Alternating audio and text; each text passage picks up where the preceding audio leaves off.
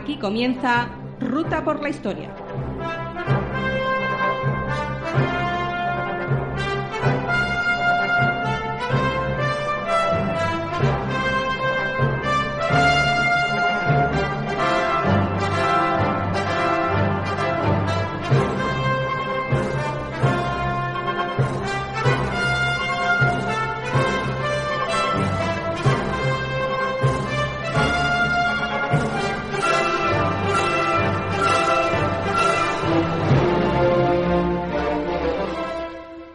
Buenas tardes y bienvenidos a un nuevo programa Ruta por la Historia, a través de Transporte New Radio, radialmente streaming destinado al mundo del transporte multimodal. Para los que no nos conozcan, somos un programa destinado a la historia y a las curiosidades históricas. Soy Jesús Bermejo y junto a mí pues tengo un excelente equipo con el que vamos a intentar que paséis un rato divertido y además conozcáis datos e historias que no han sido explicadas del todo. Todavía sigo yo al frente de la, de la parte técnica. Ya va quedando menos para que Tony vuelva a estar otra vez aquí con nosotros y yo me despreocupe de todo este jaleo de botones y de, y, de teclas. Pero, como siempre, mis compañeros de Ruta por la Historia nunca me dejan solo. Como dice esa canción de You Never Walk Alone, nunca estaré solo.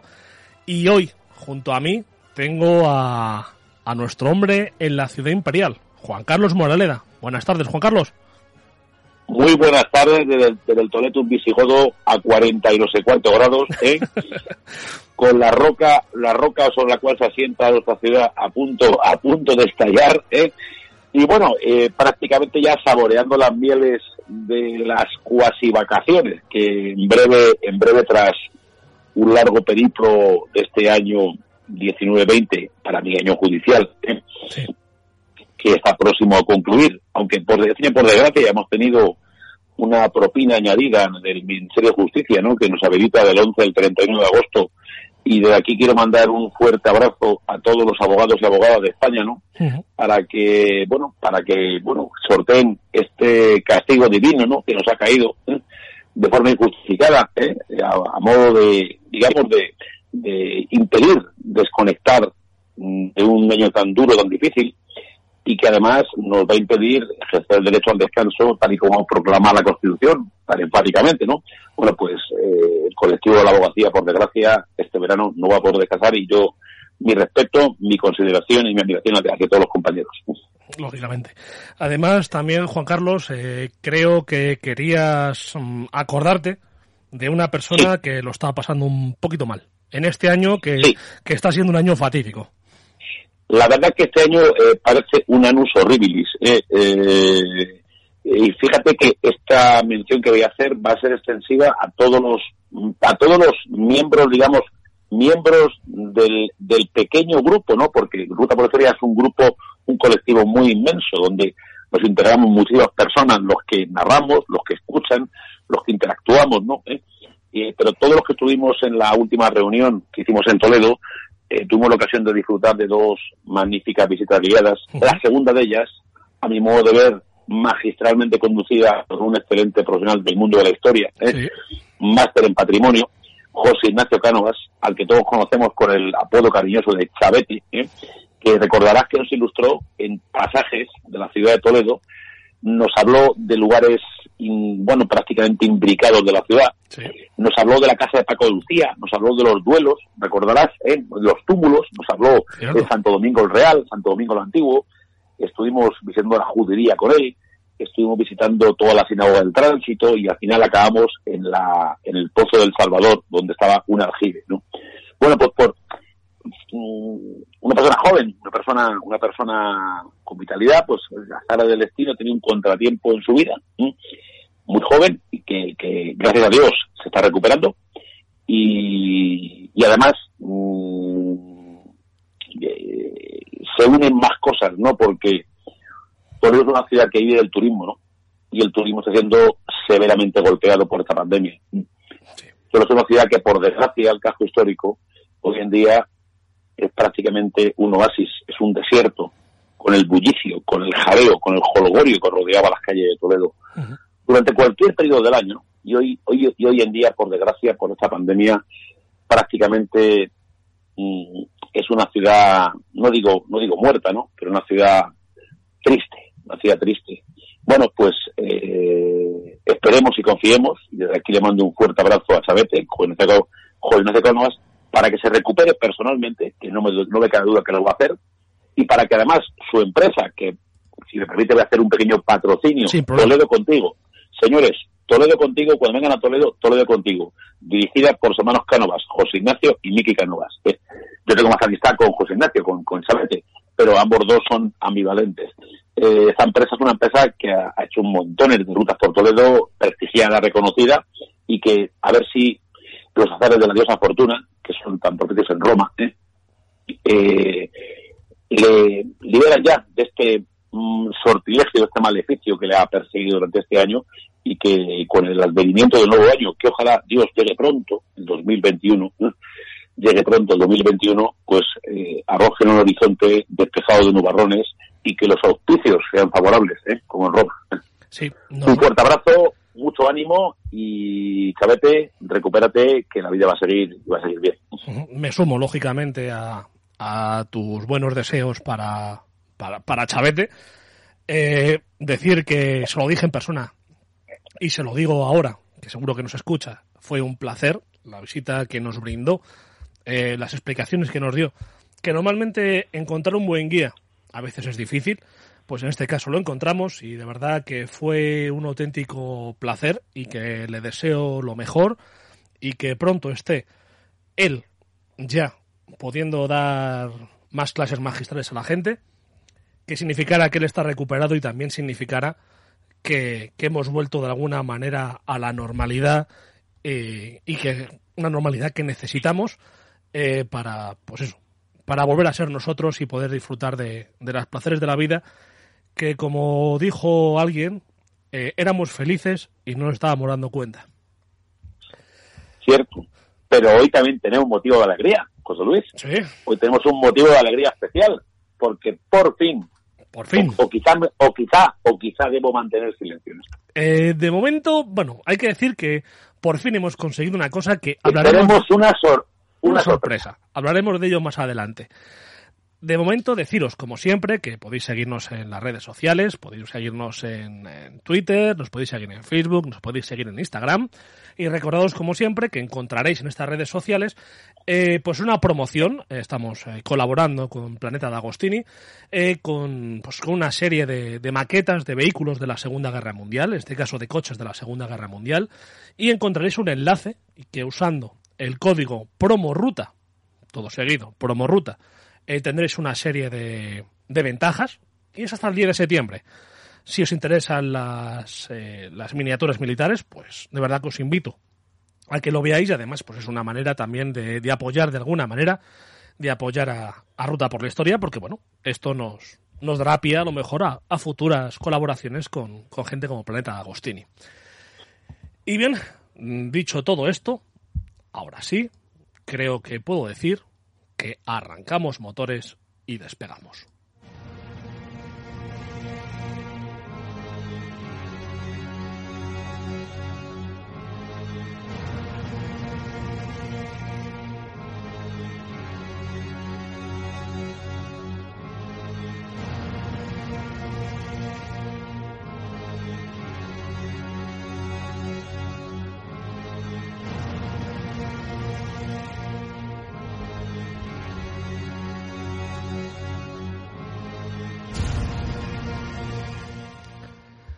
En este programa, que será, pues seguramente, pensamos que dos, y puede llegar incluso a tres programas, vamos a, a retornar a nuestra querida Roma. Ya sé que nos habéis pedido en muchas ocasiones que continuemos con los programas de la Segunda República, pero también nos han pedido oyentes eh, que no son españoles, nos han pedido que también está bien mezclar de vez en cuando historia más universal que les gustan los programas de la historia de España, pero lógicamente les pilla un poco lejos. Y quizá por eso, pues, disfrutan de otra manera, pues vamos a hacer un pequeño intervalo.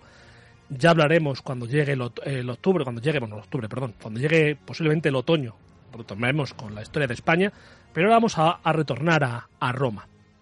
Si recordáis, el último programa que hicimos fue dedicado al último de los emperadores hispanos, a uno de los emperadores buenos, y hoy quizás vamos a hablar de un emperador que tomó una decisión que cambió para siempre la historia de Roma y posiblemente cambió para siempre la historia de Europa y por tanto también del mundo.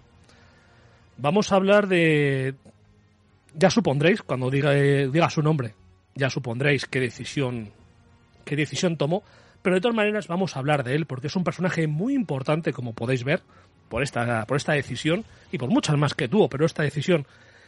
Incluso hay gente que piensa que marca, incluso hay historiadores que han afirmado que marca el nacimiento eh, de, la, de la historia medieval, que ahí termina la historia antigua y empieza la historia medieval. Pero, bueno, es una decisión que, como digo, yo considero que es una decisión que cambió para siempre el mundo. Y no es otro, no es otro, que el emperador Constantino, también llamado Constantino el Grande. Juan Carlos, cuando quieras. Muy buenas tardes a todos los oyentes y bueno, pues la verdad que me tengo que poner de pie porque vamos a hablar de uno de los emperadores que posiblemente marcó un punto de inflexión en la historia y no solamente de Roma, sino que cuando hablamos muchas veces de, bueno, de, determinar la cronología de la historia a través de, las, de los acrónimos AC y DC, antes de Cristo y después de Cristo, eh, efectivamente podemos decir que es el emperador respecto al cual ahora quizá vamos a desvelar algunos misterios, algunas incógnitas, eh, algunas verdades que quizá no sean tan ciertas y algunos eh, misterios que rodean a una persona de la del carisma, de digamos de la magnanimidad y de la grandeza, de ahí su apelativo, de Constantino el Grande, conocido como Constantino I. Es cierto que con Constantino nace una era y muere otra era. Eh, nace la visión de un imperio del más grande imperio conocido jamás en la historia y la división del imperio, que no nace con él, sino nace anteriormente, se bifurca definitivamente en dos mm, concepciones. La concepción occidental del imperio, el actual occidente, donde se sitúa Roma, se sitúa la capital, y el imperio oriental, situado en Bizancio. Este imperio oriental, vamos a ver que más adelante va a cambiar su denominación por la propia del gentilicio del nombre de Constantino, eh, que va a adoptar la, la propia ciudad de Bizancio, el nombre de la Nueva Roma, de ahí los orígenes del nombre Constantini, Constantinipolis, la nueva Constant, la nueva Roma, la ciudad de Constantino, de ahí se adoptó el nombre de Constantinopla, que es la actual Estambul, en Turquía. Exactamente. Situemos la escena. Mm, Constantino no se puede explicar si no antes hacemos una breve recensión de los hechos eh, de, los casus belli, por decirlo, usar una terminología romana, ¿eh? casus belli que rodeaban a Roma. Roma estaba en el periodo de máximo eh, crecimiento y presunción de problemas en el imperio. Mm. No voy a narrar lo que ya hemos narrado anteriormente, otros programas, ¿no? Las etapas de máximo esplendor, de auge. Recordemos que con el emperador Trajano consiguió el máximo, el máximo grado de expansión que luego amplió con Adriano, que Marco Aurelio dedicó, eh, al cual narramos el programa anterior, dedicó gran parte de su reinado a combatir entre pandemias, pestes y demás epidemias, a combatir durante 17 años la frontera de tan vasta extensión del imperio, pero mm, Constantino, precedido por otro gran emperador, que quizá ha pasado a la historia con un, bueno, un estigma negativo por la persecución del cristianismo, que fue Diocleciano, ¿eh? otro gran emperador de Roma, estableció la primera bifurcación natural entre los dos imperios, el imperio de Oriente y el imperio de Occidente, que hasta ahora nunca habíamos hecho referencia. Eh, no se puede entender, entender a Constantino sin entender a Diocleciano. Eh, ¿Por qué? Porque Constantino nace, en primer lugar, nace en una ciudad que se llama Nis, Naisus. Esa ciudad es la actual Serbia, la antigua Yugoslavia. Claro, y dice el oyente, Yugoslavia, Serbia, es que estamos hablando de una región de Europa que quizá 200 años atrás no había ni vestigios de que fuera una provincia romana. Claro, cada vez que hablamos de Roma, Roma va en continuo crecimiento ¿eh? y por tanto nos encontramos con que hay emperadores de diversas etnias multiculturales que nosotros siempre hemos tocado, generalmente emperadores hispanos, por la afinidad que nos une, pero obviamente cada vez vamos a tocar con más asiduidad, porque tocará hablar de Constantino, de emperadores buenos y de emperadores malos, porque al, final y el apóstol todos forman parte de la historia de Roma, ¿no? Bueno, pues Constantino, Constantino, Constantino viene al mundo en una, en una fecha por determinar, no está claro realmente, eh, porque a veces ya la, historiografía nos juega malas pasadas, ¿eh? Se cree que entre el año 272 y 288, de una forma, digamos, aproximada, orientativa, nace en la actual Serbia, la ciudad de Nis, Naisus, ¿no? El Naisus latino, ¿no? Y es hijo de, y ya vamos a meter personajes que al oyente quizá de momento le van a sonar poco, pero si vamos dándole más detalles, eh, va a tener seguramente la mente más fresca. Es hijo de Constancio Cloro y de su primera esposa Elena. Santa Elena. Y vamos, efectivamente, vamos a explicar el por qué. Constancio Cloro, Cloro. ¿Y por qué Cloro? No, se llama Constancio. El nombre de Cloro le venía dado porque era una persona muy pálida, muy blanquita de piel, y le asimilaban al ácido clorhídrico, que es de color por el cloro, que es de color prácticamente blanquecino, ¿no? ¿Eh? De ahí su, su apodo de Constancio Cloro. Y la primera esposa, mm, que no tenía ningún rango nobiliario, no tenía ningún origen aristocrático, no era ninguna mm, matrona romana, ni pertenecía a familia senatorial, era una, bueno, pues una moza de cuadras, ¿eh? Elena, de la cual nace Constantino I, Constantino el Grande. Eh, esta Elena que ahora la, así la apellidamos, ha pasado al santoral cristiano con el nombre de Santa Elena. Y además es la, la, matrona de arqueólogos, entre muchas más cosas. efectivamente.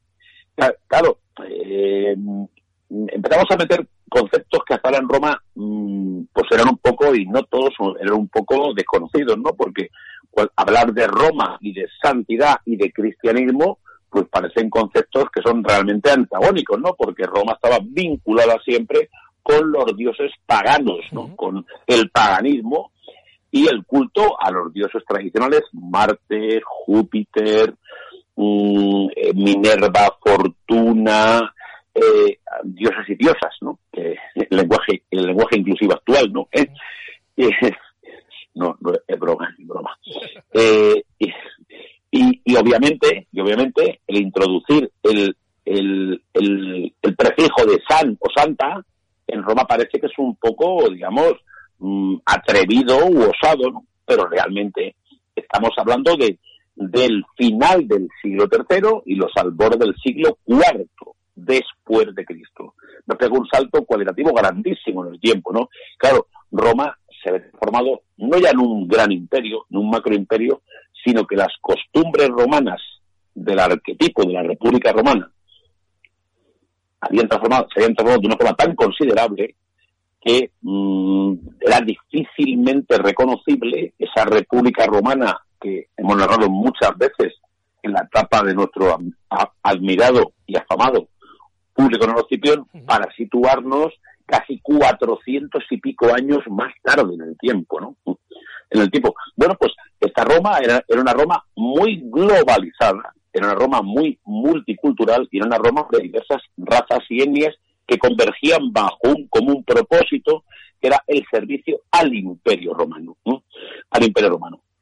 Bueno, Constantino, como decimos, nace, nace del matrimonio, es un hijo, digamos, un hijo extramatrimonial, de la época entre Constancio Cloro y Elena. Luego veremos que posteriormente Constancio Cloro por esos avatares políticos del destino, mm, opta por realizar un matrimonio de Estado con Teodora. Teodora, que era la hija del antiguo emperador romano de Occidente, Maximiano, ¿eh? y que de la unión matrimonial entre Constancio Cloro y Teodora le darían a Constantino seis hermanos de vínculo simple, antes se llamaba hermanastres, ¿no? Básicamente. Bueno, pues empezamos, lógicamente, nuestra historia. Eh, siempre que hablamos de Roma, hablamos de un poder omnímodo, absoluto, sobre todo unipersonal. Cuando hablamos del emperador, hablamos del el, imperator, el Caesar, de ahí viene el Kaiser germánico, el zar ruso y, el César, como adoptó su nombre nuestro Carlos I de España y V de Alemania. Bueno, pero vamos a ver que esa unicidad en el poder se empieza a destruir, a diluir para transformarse en un poder bicéfalo, tricéfalo y yo diría que cuatricéfalo. De ahí, perdón, que nos encontremos con que el poder se bifurca, ese poder único, único del emperador, que representa su sola persona, a la bifurcación en varias personas que hacen una especie de cogobernación, cogobernación, no confundir con cogobernanza, ¿eh? cogobernación, que transforman el imperio único en un imperio mm, con muchas cabezas que tienen dos personas al frente, por denominar augustos, y dos personas suplentes a las cuales vamos a, denominar césares. Hay que decir, por tanto, iba a decir, eh, Juan Carlos, que claro, eh, entender hay una cosa de la que hemos hablado en un par de programas, que tendremos que dedicar un programa y a lo mejor más de uno, es que cuando nació el personaje que hoy nos ocupa, Roma estaba imbuida, estaba dentro de la gran crisis del siglo III. Una gran, una gran crisis que afectó política, económica, militarmente a Roma, que digamos que nunca volvió a ser la misma después de esa crisis. Tuvo momentos eh, de emperadores, eh, como decía tú, Diocleciano, en este caso eh, Constantino, pero nunca llegaría a ser aquella gran Roma que hemos visto anteriormente. Esa crisis del siglo III eh, afectó bastante a Roma y la dejó muy herida de muerte. Muy tocada. Fíjate, hay un pequeño detalle. Hacia el año 280 después de Cristo, más o menos, en la etapa donde se puede situar, esa etapa, digamos, donde se sitúa aproximadamente el nacimiento de Constantino, el Imperio Romano parecía abocado a su disolución. De forma que en los últimos 50 años se habían sucedido 26 emperadores. 26 en 50 años. muy, pocos de ellos murieron de forma natural. Prácticamente uno de ellos. Por eso lo decía. Los enemigos tradicionales de Roma, ¿eh? por el este, los persas, siempre los partos en el horizonte, y por el oeste, occidente, los bárbaros, ese barbaricum que narrábamos con, con Marco que volvía de nuevo a hostigar frecuentemente con esos tratados de paz que se hacían, se deshacían y que volvían a perecer, ¿no? Eh, bueno, pues los bárbaros hostigaban continuamente, con, constantemente y continuamente las fronteras de Roma, de forma que eh, tan, en primer lugar las pestes, las epidemias, la propia miseria que venía a veces precedida, lógicamente, de una cierta hambruna en Roma, porque recordemos que Roma tenía como principal sustento el trigo, si el granero de, Roma, que era Egipto, Egipto entraba, digamos, en decadencia, en Roma tenía hambruna porque no llegaba el trigo y consecuentemente no había pan. Si no había pan, había hambruna. Y si no había hambruna, había revueltas. Y la anarquía, pues presagiaban que un imperio tan vasto como el imperio romano no podía sostenerse, con lo cual eh, había una presunción de que Roma estaba próxima a caer desde sus cimientos, aunque eran mastodónticos, pero es cierto que Roma mm, ya tenía un imperio tan vasto, tan inmenso, que era difícil de mantener debido a la propia magnitud del imperio, ¿no? De forma, claro, que mm, solamente un milagro, solamente el advenimiento de una persona que tuviera el poder, la representatividad y la fortaleza que supuso Constantino, determinó que Roma no cayera, porque posiblemente, si no, la revuelta del siglo V, cuando se produce el saco de Roma, hubieran venido mucho antes, porque ya los vándalos, los alaros y los suevos estaban acechando en el horizonte. Y si no hubiese por Constantino, posiblemente esa caída del Imperio Romano se hubiera procedido un siglo antes, seguramente. Seguramente.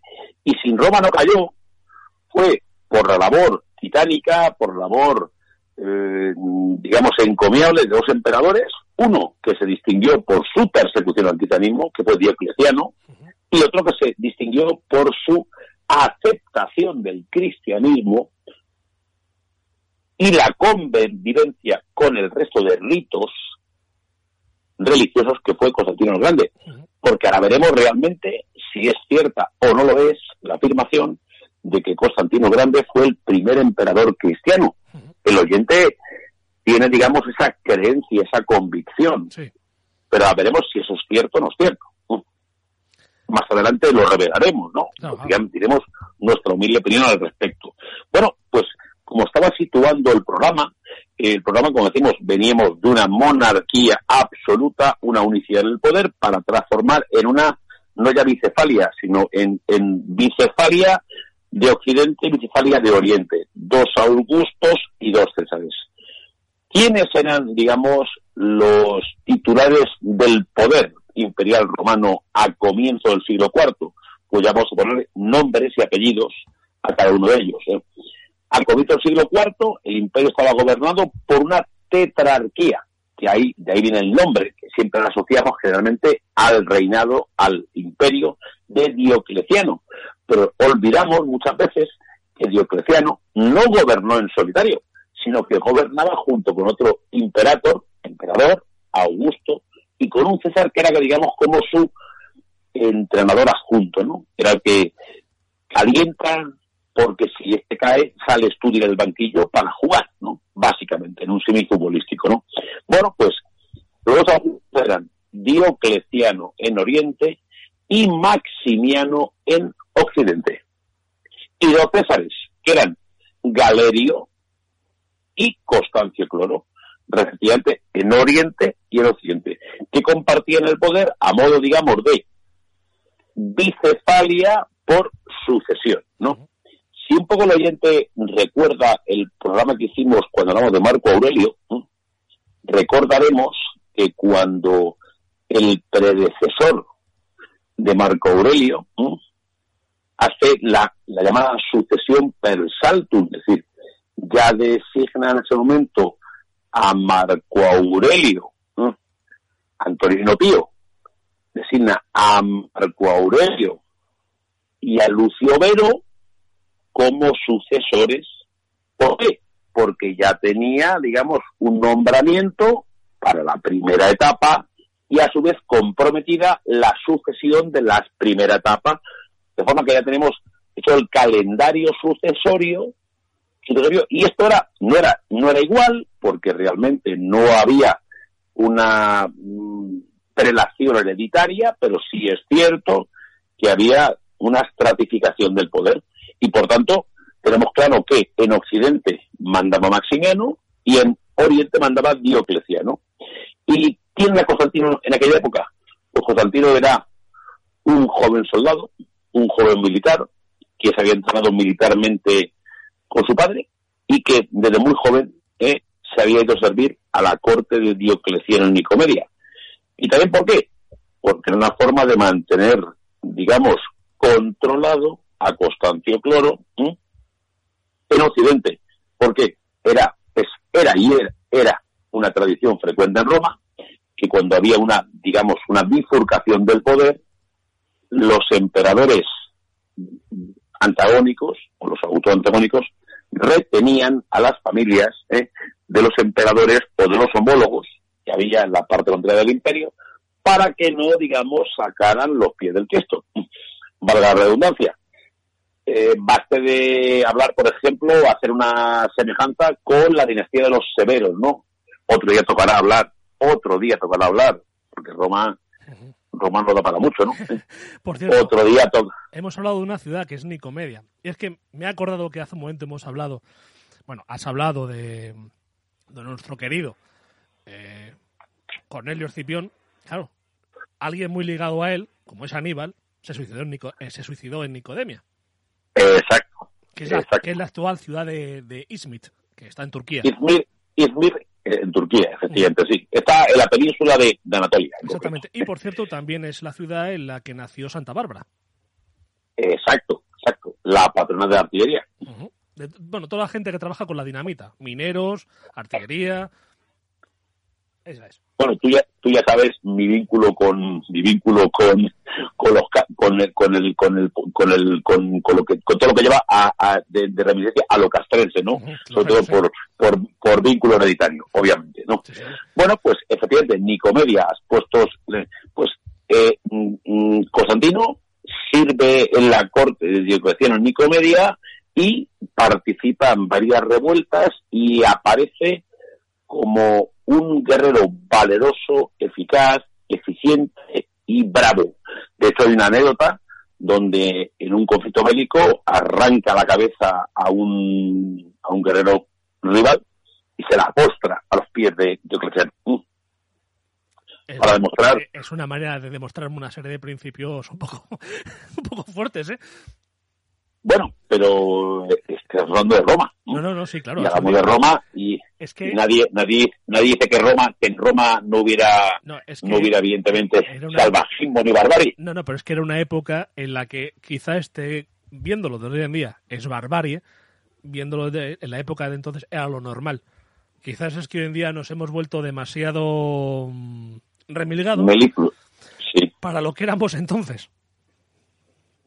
Bueno, eh, quizás nos, ha tocado vivir, por fortuna, yo creo que posiblemente, una etapa donde no ha habido guerras. Exactamente. por desgracia hemos vivido una pandemia, ¿no?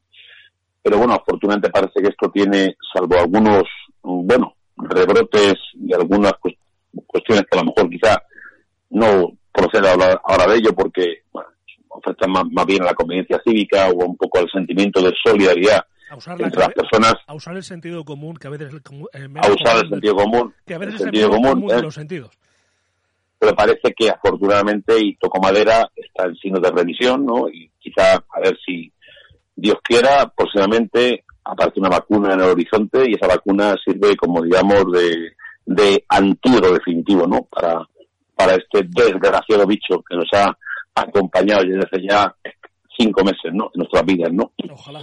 Y, y bueno, pues eh, volviendo a Roma, ¿no? Donde había muchos bichos y epidemias, nunca mejor dicho, eh, nos encontramos con que Constantino evidentemente se curte militarmente en la corte de Diocleciano. Diocleciano eh, es, ha de decirse que fue un gran emperador, que fue un gran gobernante, que fue un gran político, pero que fue una persona inmisericordia con los cristianos. Y ahora, ahora veremos el porqué quizás de esa persecución de Diocleciano, porque para todo hay que contextualizar los hechos. Es decir, Diocleciano persigue al cristianismo porque en ese momento está en su etapa de máximo apogeo. Si hacemos un, cogemos estudios historiográficos, vamos a ver que el cristianismo, eh, como religión nueva en el imperio, pasa en el 150 después de Cristo de unos 50.000 más o menos eh, partidarios, ¿eh? simpatizantes, pasa a 6,5 millones en el año 300 después de Cristo. Eso suponía nada más y nada menos que entre el 10 y el 12% del total de los habitantes del Imperio Romano, lo cual ya era un porcentaje harto significativo harto significativo. Y posiblemente ejercía de muro de contención porque muchos de los basamentos en los cuales estaba inspirado el Imperio Romano, posiblemente el credo cristiano, los ponía en entredicho y combatía alguna de las creencias y combatía alguna, digamos, de los fundamentos, de los pilares del Imperio Romano y representaba un peligro real y un peligro latente para la propia pervivencia del Imperio Romano de no acatar o no aceptar el culto cristiano o no permitir la coexistencia de un culto pagano con un culto cristiano. Bueno, en este caldo de cultivo, como yo siempre digo, pues nos encontramos que efectivamente eh, esta primera tetrarquía, tetrarquía formada, como he dicho antes, por dos Augustos, Diocleciano y Maximiano, y los Césares, Galerio y Constancio Cloro, Oriente-Occidente, cae y nace una segunda tetrarquía. Esa segunda tetrarquía la podemos situar históricamente en el año 305 después de Cristo. ¿Y por qué cae la tetrarquía? Porque se produce la renuncia básicamente por razones de edad ¿eh? de Diocleciano y de Maximiano.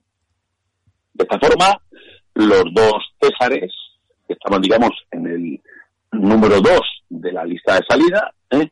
acceden automáticamente a la categoría de Augustos. Y se nombran nuevos Césares y entran en reemplazo de los elevados a la categoría de Augustos.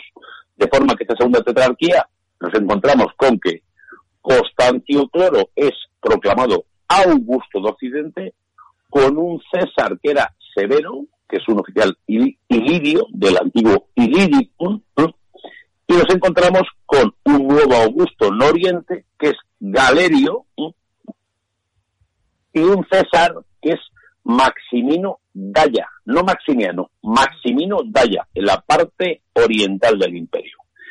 Y aquí se produce un hecho que es el punto absolutamente de inflexión, porque Constancio Clero, apenas un año después de su nombramiento, en el año 305 después de Cristo, un año después, con ocasión de una expedición contra eh, Britania, contra los pictos y contra los escotos en Caledonia, situamos un poco geográficamente la actual Escocia, Escocia muere, muere un 25 de junio del 306 su hijo Constantino, que ha tenido permiso de Galerio para acudir eh, a, al, digamos, al frente de batalla para defender eh, la frontera del imperio junto con su padre, Constantino eh, es proclamado por las tropas impectore, proclamado emperador en, en la latina Eboracum, actual ciudad de York, en Inglaterra. Y yo quiero traer a, colación una cuestión de además hace unos días salió, salió en la prensa, yo, yo además incluso lo publiqué en mi cuenta de Twitter porque no daba crédito a lo que estaba escuchando, aunque ya mi capacidad de crédito está un poco agotada, que se hablaba de, que se pensaba, eh, no tiene una estatua ecuestre en la ciudad de York. Hoy en día, siglo XXI. Eh, hay un movimiento no sé quiénes son los precursores, que aboga por eh, demoler la ciudad de Constantino, demoler, derribar, por ser un precursor de la esclavitud.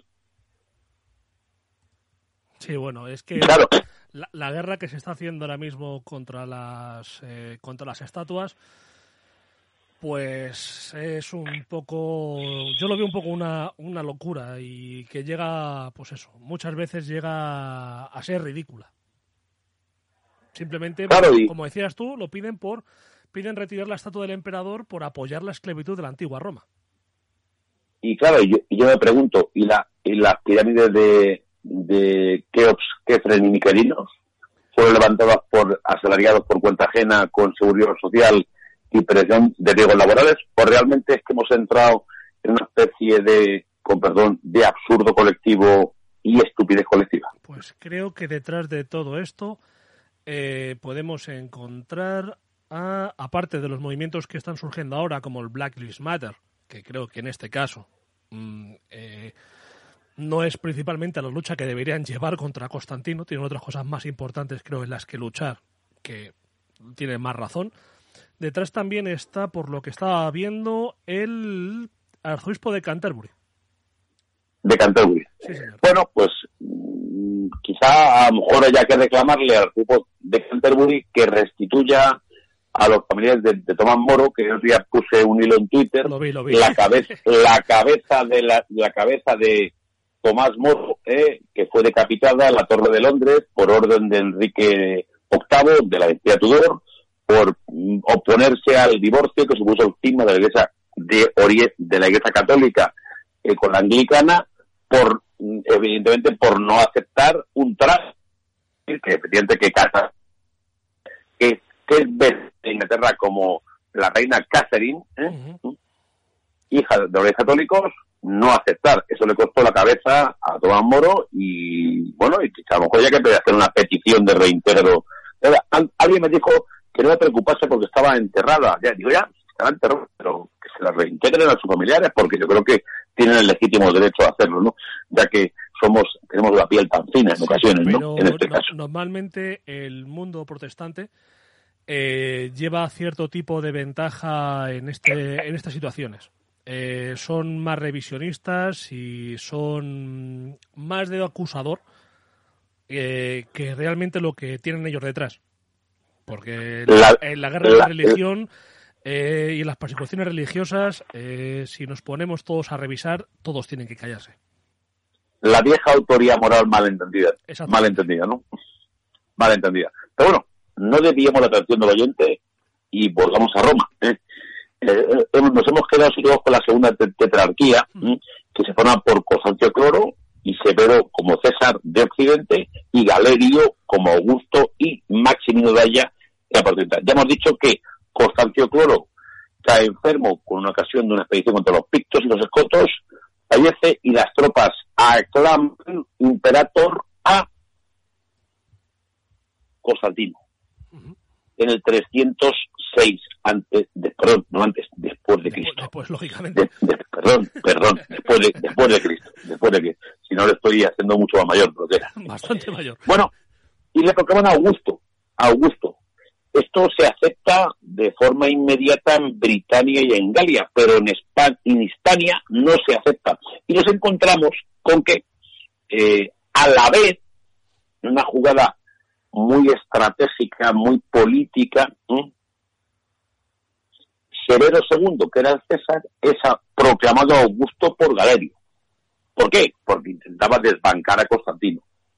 Y ese mismo año se produce, digamos, una tercera eh, imposición de manos, que es que el pueblo de Roma designa emperador a un personaje, a un personaje nuevo, Magencio, quédense con este nombre, Magencio, que es hijo del anterior tetrarca, que era Maximiano, de forma que nos encontramos con que hay tres emperadores que tienen cada uno de los tres una causa legítima para ser invocados. Tenemos a Constantino, aclamado por sus tropas como sucesor de su padre.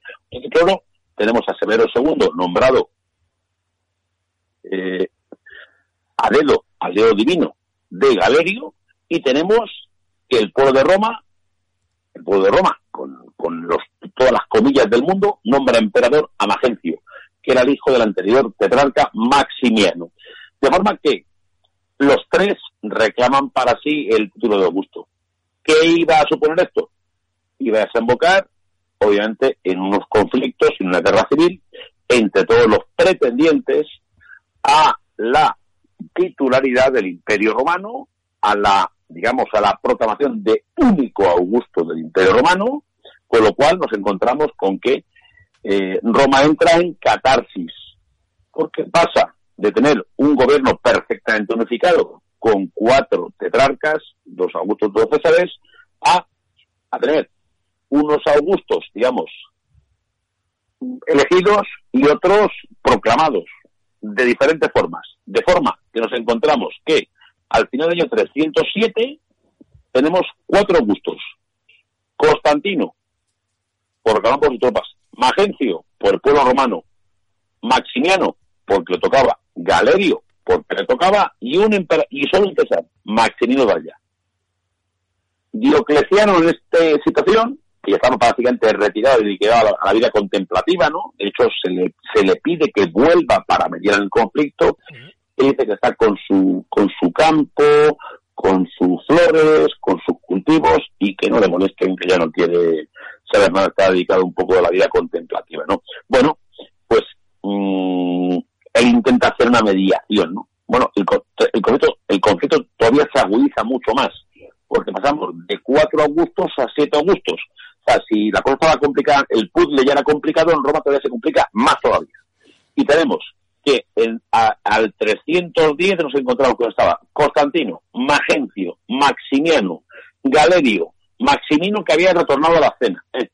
Licinio, que la había metido en la, en la clina Diocleciano. Luego veremos que Licinio, que hoy prácticamente no hablaremos de él, porque tocará en una segunda parte o tercera parte de este programa, y un tal Domicio Alejandro, que era, eh, bueno, pues un, un cargo en un cargo, no sé exactamente, vicario, ¿no? Eh, en África, y también se le, él se autoproclama Augusto. Sí, pero este, este, digamos que es el que el que menos problema dio porque Magencio dio la orden de que, bueno, dejase de respirar, ¿no? Efectivamente. Claro, imaginemos Roma, que tenía, era una, una, fuerza perfectamente organizada con la República Romana, los dos cónsules, siempre los colegas con imperio, con potestas, ¿no? Eh, y, a, y a su vez con, con el, advenimiento de la, del, del imperio romano, encantado por Augusto, Octavio Augusto, de ahí viene el nombre de Augustos a todos los emperadores, ¿eh? bueno, pues Roma estaba deshaciendo prácticamente en una especie de guerra intestina, una guerra de taifas entre muchas personas que aspiraban a acumular al final todo el poder, porque lo que se perseguía era al final la reunificación, lo que se, el propósito común de todos estos candidatos era reunificar el imperio de Oriente y el de Occidente en uno solo, bajo una sola cabeza. Y ese propósito lo logró Constantino, pero fue una labor dura, ardua, difícil y azarosa. En este, este caldo de cultivo, digamos, tan convulso, tan, problemático, pues los candidatos comienzan a caerse, y a caerse no por, por propia voluntad, ¿no? Domicio Alejandro es asesinado por orden de Magencio. Maximiano se suicida por, eh, bueno, entre de Constantino. Y Galerio fallece por causas naturales. Cierro comillas. No sabemos si fue así o no fue así. Bueno, desaparecen tres personajes de la ecuación, ¿no? Y hacia el año 312 pasamos de la llamada tetrarquía a la triarquía ya quitamos un peón del, del tablero y nos quedamos con tres, tres nos vamos acercando poco a poco al gobierno individual. Efectivamente, digamos, vamos reduciendo a lo reduciendo el número de eh, candidatos hasta llegar a lo que era la antigua la antigua Roma y el Imperio Romano, que era un solo emperador, ¿no? Y ya aquí vamos desde cuatro hasta la unidad, ¿no? Bueno, estamos ahora en tres. ¿eh? Un trío, una triarquía. La triarquía en Roma se desarrolla en, en prácticamente, dura poco tiempo, ¿no? Porque la triarquía en Roma dura estrictamente un año, ¿no?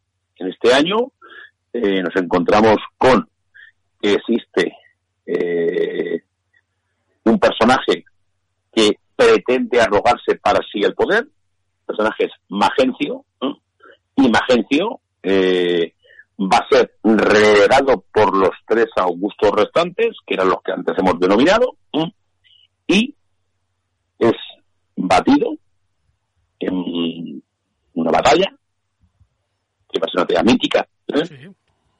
Que ahora referiremos, que es la batalla del puente Milvio, en las afueras de Roma, el 28 de octubre del 312, ¿no? Y esto va a dar lugar, va a dar lugar al final, aunque hagamos un salto rápido y ahora volvamos hacia atrás, ¿eh? va a dar lugar al final de la triarquía para dar paso a un periodo ¿eh? en el cual, eliminado del tablero de ajedrez Magencio, no sé, faltaba un personaje, digamos, por sacar de la ecuación, que era Maximiano. Y Aquí aparece en escena, antes hemos dicho que había, un nuevo personaje que de momento no entraba en escena, que era Licinio. Licinio va a formar una alianza con Constantino que va a poner fin al destino de Maximiano, que se suicida tras ser vencido por las tropas licinianas en la batalla de Ciralum en el año 313 después de Cristo. Y con esto, y con esto, pasaríamos a la siguiente etapa, aunque ahora tengamos que hacer una especie de retroacción en el tiempo, ¿no? Sí, pero Pasaríamos creo que, Sí. que antes incluso de, de empezar a hablar de, de... Porque creo que ahora vamos a, a- a retornar y a retomar lo que es la batalla del Puente de Milvio, si no estoy muy confundido.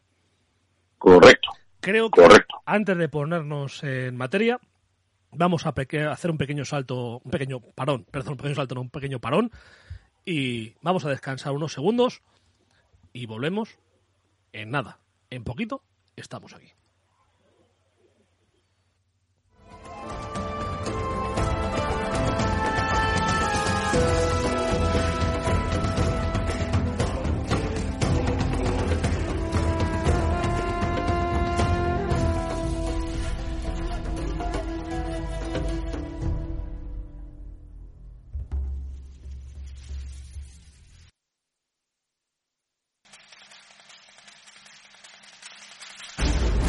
General, todo listo para presentar batalla. Las unidades están posicionadas y preparadas para pasar a la acción. ¿Qué ordena? Comandante, hoy está en juego mucho más que la victoria. Hoy podemos marcar un antes y un después en la historia. Si ganamos, libros serán escritos sobre esta hazaña y nuestros nombres recordados. Puede que incluso, además de la victoria, ganemos el mayor de los honores, ¿Y cuál es ese, mi general? El ser protagonista de un programa de Ruta por la Historia.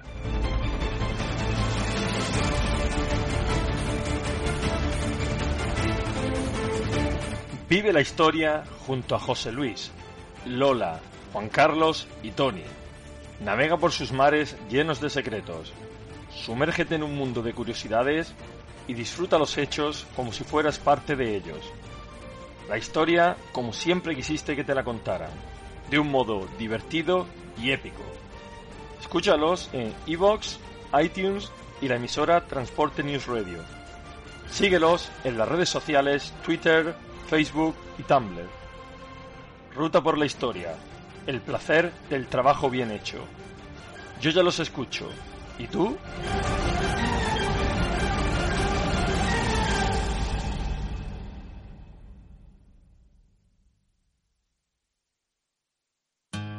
Yo no cargo ni descargo mi camión. ¿Y tú? Campaña contra la carga y descarga de los camiones por los conductores. Únete. Más información en el blog de Transporte News Radio, la radio del transporte.wordpress.com. Seguimos en, ruta por la historia de Transporte un Radio. Y como decía antes, hacíamos justo el parón antes de hablar de la batalla de Puente Milvio. Una batalla que, que tiene su gran importancia militar, política y religiosa. Pero no adelantemos acontecimientos y, y vamos, a, vamos a conocer mejor cómo era la situación durante, durante este momento, durante, durante la batalla. Juan Carlos, cuando quieras. Sí, sí. Bueno, pues eh, proseguimos con nuestro programa. Eh, no se puede eh, afrontar el estudio de lo que significó la batalla del puente Milvio, que podemos decir que es un hito, uno de los mayores puntos de inflexión en la historia de Roma. ¿eh? Si no entendemos cuáles son los hechos precedentes a esta batalla, ¿no? La- esta batalla se sucede exactamente en el mes de octubre del 312 después de Cristo.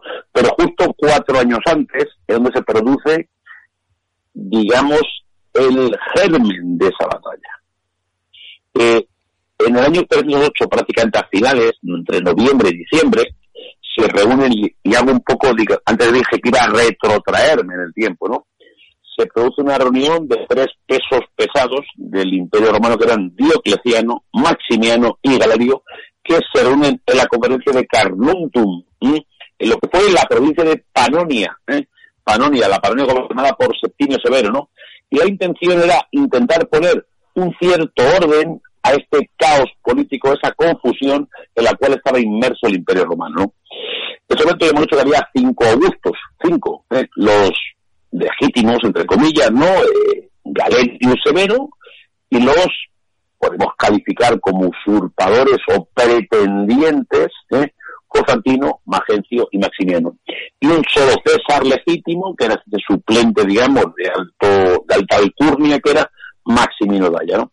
Bueno, pues durante la conferencia se procede a desposeer del título a Constantino, quien obviamente mm, se niega a aceptar esta degradación, ¿no? Y, y va a poner todo su empeño, todas sus fuerzas en hacerse con el control único del imperio, ¿no?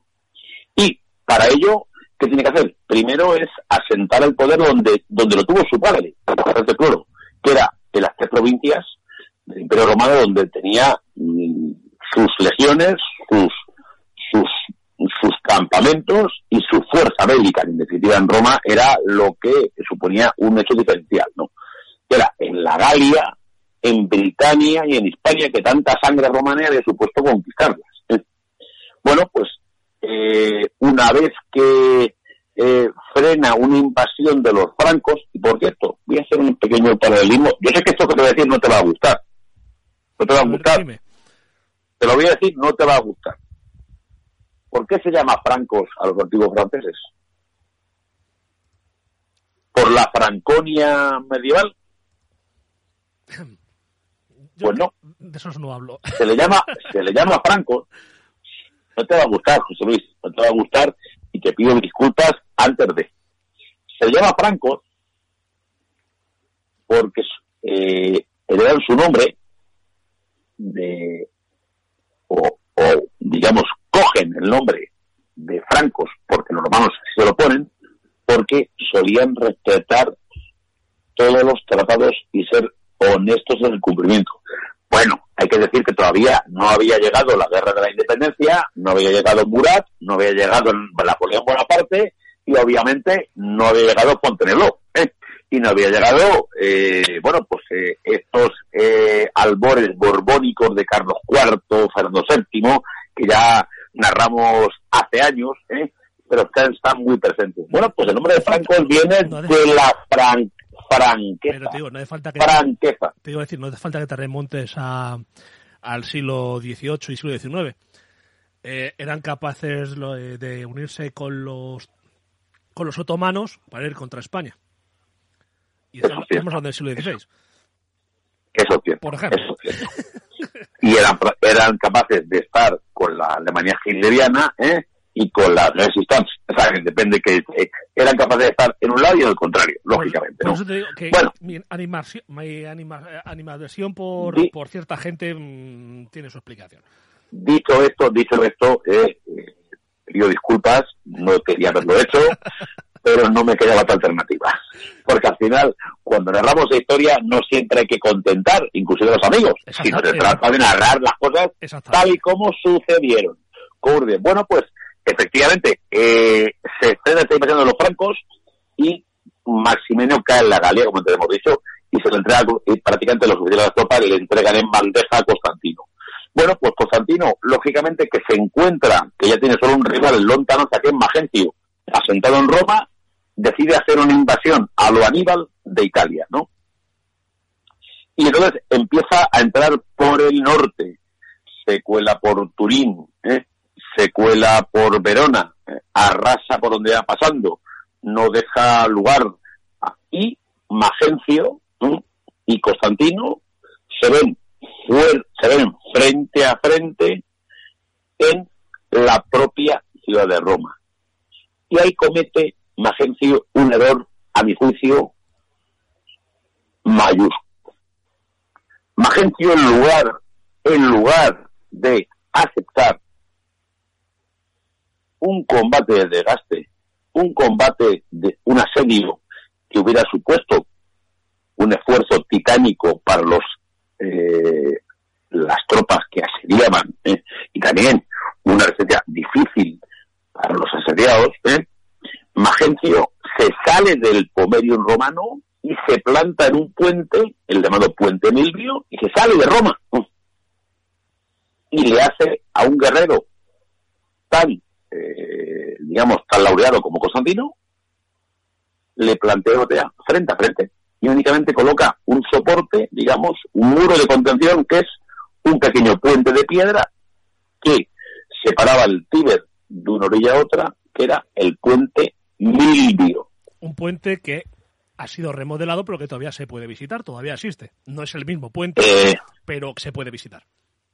Que está al norte de Roma.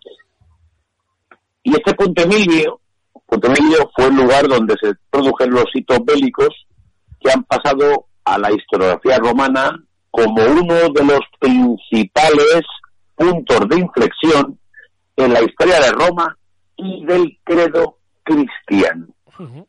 Bueno, pues narremos los hechos. Narremos los hechos. La historiografía romana, que en aquel tiempo ya ah, venía eh, relatada por dos eh, sucesores, por dos, perdón, por dos historiadores que eran Eusebio de Nicomedia y por Lactancio. Eh, nos dan varias visiones de lo que representó el día anterior a la batalla del puente Milvio. La tradición narrada y contada con todos los visos de verosimilitud que se le puede dar a esta tradición, ¿eh? nos dice que el día anterior a la batalla del puente Milvio, Constantino el Grande observó en el cielo una señal, señal era una cruz latina, una cruz cristiana al estilo de las naves de crucero que podemos observar en las iglesias románicas y góticas, ¿eh? que eh, pueblan nuestra geografía nacional, ¿eh? acompañada de una leyenda que se divisaba en las nubes, ¿eh? o que él intuyó, que obedecía, que rezaba Inoc signo vinces. Con este signo Vencerás. vencerás. O ante ese signo vencerás. Pero una cosa, de esta, de esta leyenda, vamos a pasar un poco de puntillas, porque la sorpresa que tenemos hoy tiene que ver con este tema. Vamos a, dice eso la leyenda, dice, bueno, la O leyenda, sea la está- estamos, ya próximos, estamos ya próximos a sorpresa. Estamos ya próximos a la sorpresa, sí. Vale. E- Esa parte la, la vamos a dejar ahí, es la parte que dice la leyenda, la tradición, en este caso, pues la tradición cristiana afirma de la aparición de, de- de la cruz, la aparición de esta leyenda, de bajo este símbolo, con este símbolo vencerás. Fuera como fuera, el caso es que al día siguiente Constantino salió victorioso, victorioso incluso que su máximo rival, como dice siempre nuestro amigo Andrés, cuando habla de historia medieval, en las retiradas siempre son, como le gusta decir a él, un descalzaperros. Y en este descalzaperros hay que decir que Magencio encuentra la muerte. Bueno, Magencio, Magencio digamos, eh, no superó la prueba de los 100 metros, 100 metros braza en el Tíbet, Exactamente. Por ser generoso en el calificativo. Bueno, Magencio, presa del pánico, presa del arrollamiento del magnífico militar, porque eh, de Constantino se han destacado muchas dotes, ¿no? Pero ante todo, se- yo creo que se ha relegado que Constantino era ante todo un militar, ¿no? pero un militar de Alcurnia, un militar que había servido eh, desde la más tierna infancia en campamentos militares, en los en el pretorio, había servido en montones de campañas, había, dejado su sangre romana en el campo de batalla, sobre todo era un magnífico estratega. Magencio, obviamente, que había sido un César, un, un augusto autoimpuesto, podemos decir que concurrió en un error, en un craso error, va, hablando de Roma, craso error. ¿eh? Eh, y ese error le determina que en vez de hacerle un, un, un, un frente de batalla fortificándose en el dominio romano, sale de Roma, con lo cual pierde sus protecciones y se enfrenta con un ejército que, bueno, que, que avanzaba de forma imparable y arrolladora hasta conquistar Roma, porque pues Constantino tenía clarísimo que él buscaba conseguir el poder omnívodo y soberano sobre todo el imperio romano, aunque lo hiciera de forma fraccionada, segmentada o por partes, ¿no? Bueno, pues Magencio eh, ordena levantar su campamento en frente del puente Milvio, que puente San Navarro es un puente de piedra que cruzaba el Tíber ¿eh? y conectaba la vía Flaminia, esta magnífica red de vía del Imperio Romano, con la capital imperial, ¿no? Y eh, esta defensa, mm, digamos, mm, lo que hacía es que eh, había sacado a Magencio de la fortificación natural de Roma. Provocación, chulería, eh, Torpeza. pavo, no sé, llámalo X, pero al final error de bulto, error de bulto. ¿Por qué? Porque lógicamente los dos ejércitos se enfrentaron. El ejército de, de Constantino estaba mucho más preparado para la batalla que la débil resistencia que pudo poner Magencio. Magencio, lógicamente, lo que hizo es que, bueno, pues prácticamente se batió en retirada y no tuvo más salida que salir por el Tíber. Y el Tíber encontró, lógicamente, entró en su muerte porque pereció ahogado en el río Tíber. Y eh, Constantino procedió a sacar el cuerpo, y una vez que entró en la ciudad de Roma, lo que hizo es precederle a su entrada del cuerpo ya inerte en Magencio, entrando en la capital como la prueba fidedigna de que él y solo él era el único soberano del Imperio Romano. Es decir, él, después de unos cuantos años, después de haber pasado de cuatro personas con el poder a siete personas con el poder, y poco a poco, como si fuera un castillo de naipes, ir cayendo uno a uno, por fin conseguía, por fin conseguía quedar el solo poder. Y, y por cierto, una cosa que no hemos comentado, pero que también es muy, muy típica en Roma, es que él estaba casado con la hija de uno de sus enemigos. Claro, eso, eso, eso es muy romano. Eso es muy romano, por eso lo decía, que es un detalle. Él era esposo, se había casado, eh, pues a decir, vamos a decir, en segundas nupcias, con Fausta, que era hija del emperador Masimiano. Correcto. Y luego veremos que Licinio va a contraer matrimonio, del cual hoy no hablaremos, nada más que una breve, con la hermana de Constantino que se llama Co- Es que es, que es una cosa que es muy, muy romano, ¿eh? Mm, muy romano, muy romano. Roma, Roma ha enseñado muchas características al, al mundo contemporáneo, ¿eh? Sí. Y, y realmente los matrimonios de Estado, ¿de dónde vienen? De Roma, Totalmente. de Roma, de Roma. Bien, de Roma. Vienen de ahí. Está- eso está claro. Y como hemos visto, Claro. por fin, Constantino, es lo que decía, por fin Constantino, eh, un, arduo labor de colocarse al fin él. Claro, esta victoria deja a Constantino como único imperator de Occidente. Y el Senado romano, como no podía ser de otra forma, siempre mm, labrando a favor del ganador, reconoce a lo que antes había negado. Reconoce, obviamente, a Constantino como el, emperador de mayor rango, el imperator, el primus inter pares, ¿no? Y esa situación Roma se va normalizando porque coetáneamente en Oriente, Licinio, que era un personaje que todavía apenas apareció en la escena, Licinio se asienta como imperator en Oriente, concierta una alianza con Constantino en el año 313 eh, y como prueba del sello se reparte el, el imperio. Constantino en Occidente y Licinio en Oriente. Y les quedaba un peón por suprimir, que era Maximino Daya, que fue prácticamente pues un minúsculo insecto que fue erradicado por los dos, ¿no? Y para perpetuar esas relaciones, digamos, de fraternidad entre Oriente y Occidente, Licinio contrae matrimonio con la hermana del emperador, que es Constancia. Exactamente. Y a partir de ahí se sella, lógicamente, eh, una cogobernación, que no cogobernanza, ¿eh? en el año 313 que va a culminar con el edicto de Milán, al que hoy referiremos un breve, una, un breve glosario. Pero creo, José Luis, Sí, que ha llegado el momento. estamos, que llegamos al momento de, por favor, yo no soy digno de hacer esta presentación.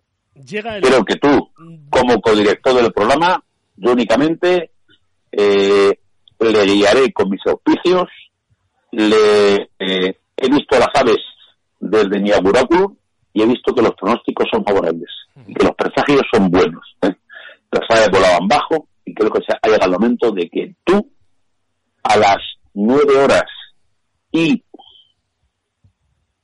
16 minutos, 21, 16 de un 24 de julio del 2020 desveles la sorpresa de Ruta Historia. La sorpresa es que por fin, tras muchos intentos, tras eh, muchos esfuerzos, tras eh, insistir bastante, porque nos cuesta bastante, sabemos que está... Eh, arduas negociaciones. Sí, sí, sabemos que siempre, siempre está muy liada. Por fin, tenemos con nosotros a, a, yo creo que es ya influencer. Yo creo que es influencer totalmente, porque Twitter que pone, Twitter que se convierte prácticamente en trending topic. Todavía tiene por ahí uno dando vueltas eh, de, de, la, de la publicidad de las elecciones romanas, de política romana. Eh, un tuit que un tuit que se, hecho, se hizo eco hasta periódicos deportivos, como puede ser el Marca, se hizo eco de esta, de esta noticia. Eh, la siguen eh, eminentes políticos. Eh, ella, de verdad que luego digo, es, es un pozo de sabiduría. Natural, natural de un municipio de Madrid con una tradición real. Sí, sí, sí, pero no vamos a dar más detalles. Vamos a, porque no voy a ser que, que ahora los fans la vayan a acosar. Ella es, para lo joven que es, es insultantemente joven, dicho con todo el cariño, se lo digo siempre, es un pozo de sabiduría. Es arqueóloga, es arqueóloga ceramista, es experta en Roma, y ella no es otra que nuestra querida, nuestra protegida, nuestra la niña de nuestros ojos, vamos a decirlo, Carmen Caesaris. Y por fin, tras mucho insistir, hoy estrena una sección que ya digo que no va a ser la primera porque ya está preparando más audios para las siguientes partes. Y tengo el inmenso placer y una gran alegría de dar hoy inicio a esta sección de Carmen Caesaris.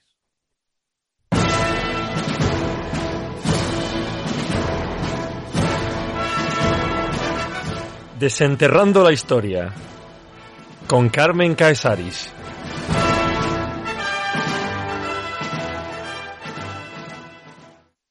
Entonces, el emperador Constantino empezó a invocarlo en sus oraciones, suplicando e impetrando que se le manifestara quién era él y que le extendiera su diestra en las circunstancias presentes. Mientras esto imploraba e instaba perseverante en sus ruegos, se le aparece un signo divino del todo maravilloso, al que no sería fácil dar crédito si fuera quizá otro el que lo contara. En las horas meridianas del sol, cuando ya el día comienza a declinar, dijo que vio con sus propios ojos, en pleno cielo, superpuesto al sol, un trofeo en forma de cruz, construido a base de luz y al que estaba unida una inscripción que rezaba Inox signo vinques. Bajo este signo vencerás. El pasmo por la visión lo sobrecogió a él y a todo el ejército que lo acompañaba en el curso de una marcha y que fue espectador del portento. Y decía que para sus adentros se preguntaba desconcertado qué podría ser la aparición. En esas cavilaciones estaba, embargado por la reflexión, cuando le sorprende la llegada de la noche. En sueños vio a Cristo, Hijo de Dios, con el signo que apareció en el cielo y le ordenó que, una vez se fabricara una imitación del signo observado en el cielo, se sirviera de él como de un bastión en las batallas contra los enemigos. Levantándose nada más despuntar el alba, comunica a sus amigos el arcano. A continuación, tras haber convocado artesanos en el oro y las piedras preciosas, se sienta en medio de ellos y les hace comprender la figura del signo que ordena reproducir en oro. Se elaboró de la siguiente forma. Una larga asta revestida de oro disponía de un largo brazo transversal colocado a modo de cruz. Arriba, en la cima de todo, se apoyaba sólidamente entretejida a base de preciosas gemas y oro una corona sobre la cual dos letras indicando el nombre de Cristo connotaban el símbolo de la salvífica fórmula por medio de los dos primeros caracteres, la Ro formando una J hacia el medio. Más tarde, tomó el emperador la costumbre de llevarlo en el yelmo. Del brazo horizontal, que estaba atravesado al asta, colgaba suspendida una tela, un paño de categoría regia.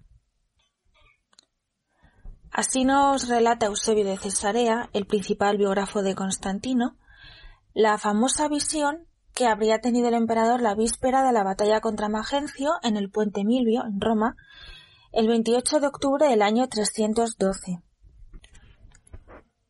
Mucho se ha debatido sobre este episodio y su papel en la conversión de Constantino, como ha sido tradicionalmente denominada por historiografía, así como los motivos que llevaron al emperador a abrazar, si bien es cierto que se bautizó al final de su vida, una nueva religión. Que la divinidad se manifieste por medio de sueños y profetice una victoria es algo recurrente. Por ejemplo, lo encontramos en la estela del sueño que hizo colocar el faraón Turmosis IV entre las patas de la esfinge de Giza, en la que relata que se le apareció el dios Horus y le dijo Te otorgaré la realeza sobre la tierra al frente de los vivos. Portarás la corona blanca y la corona roja sobre el trono. La tierra a lo largo y ancho te pertenecerán. También aparece, por ejemplo, eh, la interpretación de los sueños por José en el Génesis, en el Antiguo Testamento de la Biblia. Es, por tanto, un fenómeno recurrente a lo largo de la historia, por ejemplo, para legitimarse en el trono, pues la divinidad que se aparece a un rey, em, o como fenómeno antropológico. Por otra parte, en el año 48, Fritz Heiland propuso que efectivamente Constantino y sus soldados vieron algo en el cielo. Observando las cartas estelares del atardecer del 28 de octubre del año 312, Highland descubrió que aquel día hubo una conjunción planetaria entre los planetas Marte, Júpiter y Saturno, tres de los principales los principales eh, dioses del panteón romano que aparecieron sobre el horizonte justo bajo la constelación denominada Aquila, Águila, el emblema tradicional de las legiones desde que así lo estableciese Cayo Mario. Sobre ellos, justo encima de Aquila, tendríamos Cygnus, el cisne, que tiene una reconocible forma de cruz. Eh, cualquiera de nosotros hoy en día con aplicaciones o en páginas web se puede mirar perfectamente cómo era el cielo, qué vieron los soldados de Constantino al mirar hacia arriba. Y efectivamente es cierto que se produjo esta conjunción planetaria con esta disposición. ¿Pudo ser que ellos lo interpretasen como una cruz por encima del águila y estas divinidades? No lo sabemos. Lo he comprobado utilizando una aplicación, Sky Safari, y efectivamente, esto es así. Em, voy a colgar las imágenes eh, con el hashtag, como siempre, Constantino en ruta, en este caso, almohadilla Constantino en ruta, en Twitter para que podáis ver eh, el diferente apoyo gráfico al que voy a hacer referencia. ¿Se trató, por tanto, de un evento astronómico? O una leyenda elaborada a posteriori como relato para legitimarse eh, como emperador. Tal vez una combinación de ambas cosas, o una interpretación hecha posteriormente, no lo podemos saber. ¿Qué vio pues Constantino? Como hemos leído, según Eusebio, la salífica fórmula por medio de los dos primeros caracteres, la Ro formando una J hacia el medio, es decir, las dos letras griegas superpuestas. Se trata de las dos primeras letras de la palabra griega Christos, que significa ungido, que en hebreo se dice Mesías, Mesías, Cristo. Esta representación es uno de los cristogramas más conocidos es decir, una manera simbólica y casi críptica de representar a Cristo, a Jesús. Otra de las formas más frecuentes de cristograma es un pez. ¿Por qué? Porque la palabra griega ichthus es, está formado por un acrónimo, es un acrónimo, es decir, la unión de las de la expresión en griego Jesús, Christos, Zeu Gios es decir, Jesús, el ungido, Jesús Cristo, Hijo de Dios Salvador. Se da la circunstancia de que al unir todas estas iniciales, la palabra que resulta, en griego ixus, significa pez. Así que es un elemento muy frecuente en las primeras décadas de cristianismo. Aparece en epigrafía, es frecuente verlo, por ejemplo, en, lápidas, en contextos funerarios. Por su parte, el cristograma del que estamos hablando hoy, em, la superposición de las letras G y Ro, también conocido como crismón, era un símbolo que era conocido anteriormente. Por ejemplo, en época telemaica era utilizado al margen de un texto como prueba o marchamo de calidad del mismo, ya que también era abreviatura de la palabra gestón bueno. Y de hecho así aparece. Pero en cuanto con Constantino se populariza, sí que adquiere esta simbología eh, cristológica y así permanece.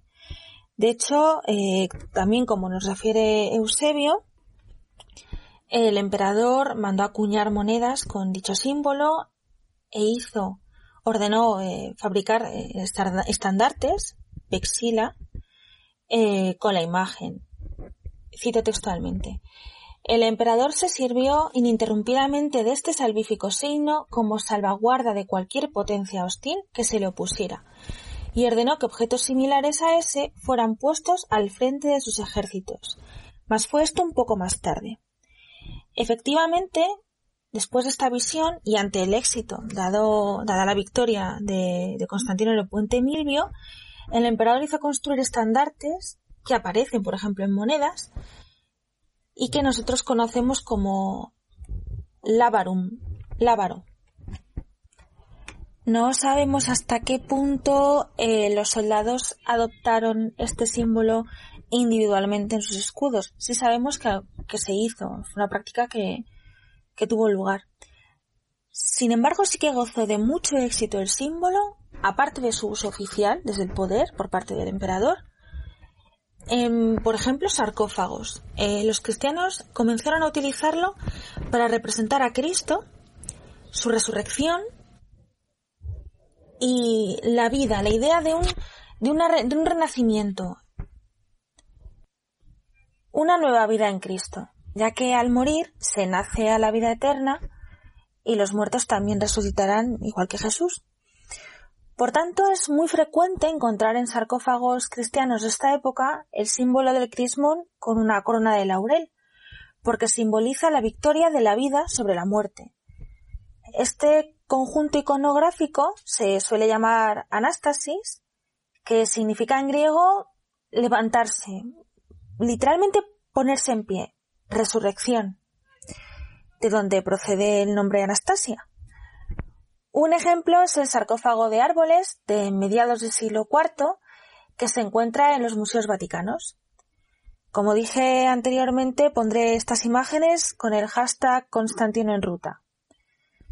También se ha asociado al alfa y omega, primera y última letras del alfabeto, idea de principio y fin, porque Dios es principio y fin de todas las cosas, es ciclo vital, vida, muerte, resurrección, victoria sobre la carne corrupta, lo corruptible, paso a la eternidad. Es esta idea. Además, este símbolo, el crismón, sea en solitario o en combinación con otros, como por ejemplo el fallo omega, etc., aparece mucho en lucernas y en cerámica, por ejemplo en producciones africanas eh, del siglo IV, de los siglos IV, V, como por ejemplo la sigilata africana D, eh, aparece estampillado, impreso en la parte interna, eh, se ve en la superficie, en, platos, fuentes, aparecen crismones.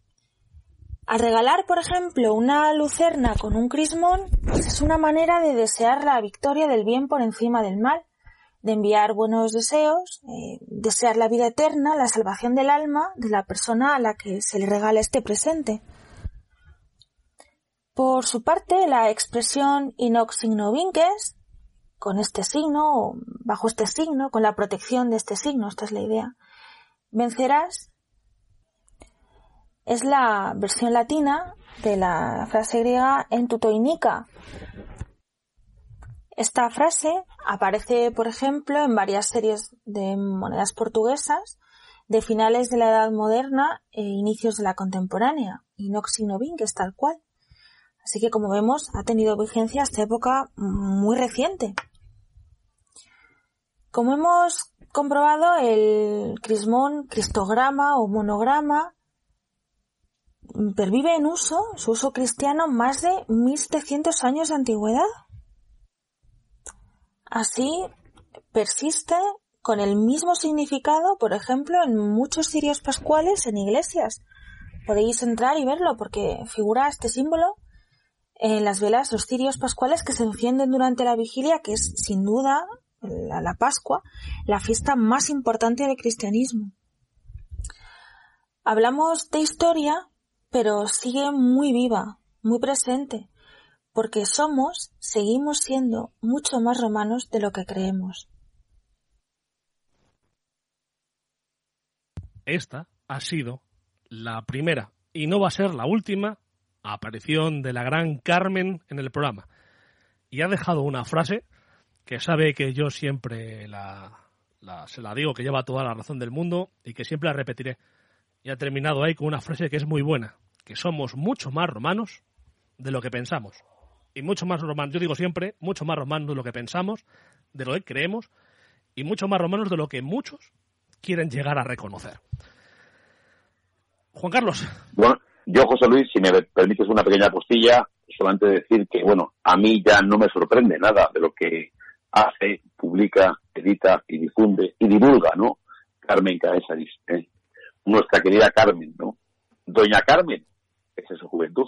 Sí, sí, es insultante juventud. Vuelvo a repetir, que se lo digo siempre. Quiere decir que, que, la, que, la, que la brillantez de su discurso, la pulcritud de su lenguaje, la exquisitez de sus formas y la profundidad de su conocimiento son brutales, son brutales. Y yo eh, creo que hoy se abre otra era en toda la historia, es decir, antes y después, hace antes y después de Carmen Caesaris.